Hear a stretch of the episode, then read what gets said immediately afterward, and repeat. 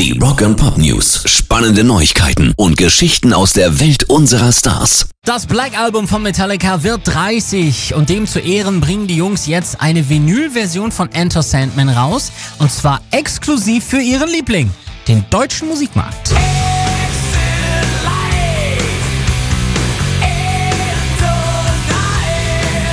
Dieses Riff war der Anfang der selbstbetitelten Metallica-Scheibe, dem bis heute erfolgreichsten Metal-Album der Geschichte.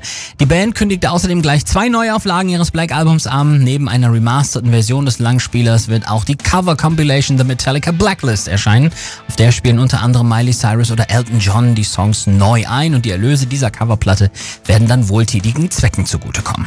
Rock and Pop News. Queen-Chef Brian May plaudert aus dem Nähkästchen und erzählt, dass seine eigenen Kinder ihn mit dem Darsteller aus dem Bohemian Rhapsody-Film verwechselt haben.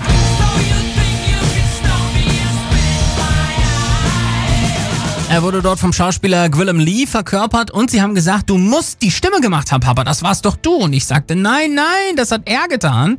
Und auch von Rami Malek, der Freddie Mercury darstellte, war eben Brian May beeindruckt, bezeichnete die Performance als unglaublich. Seine Kinder stimmten ihm zu 100% zu und wir auch. Pairs Rock and Pop News.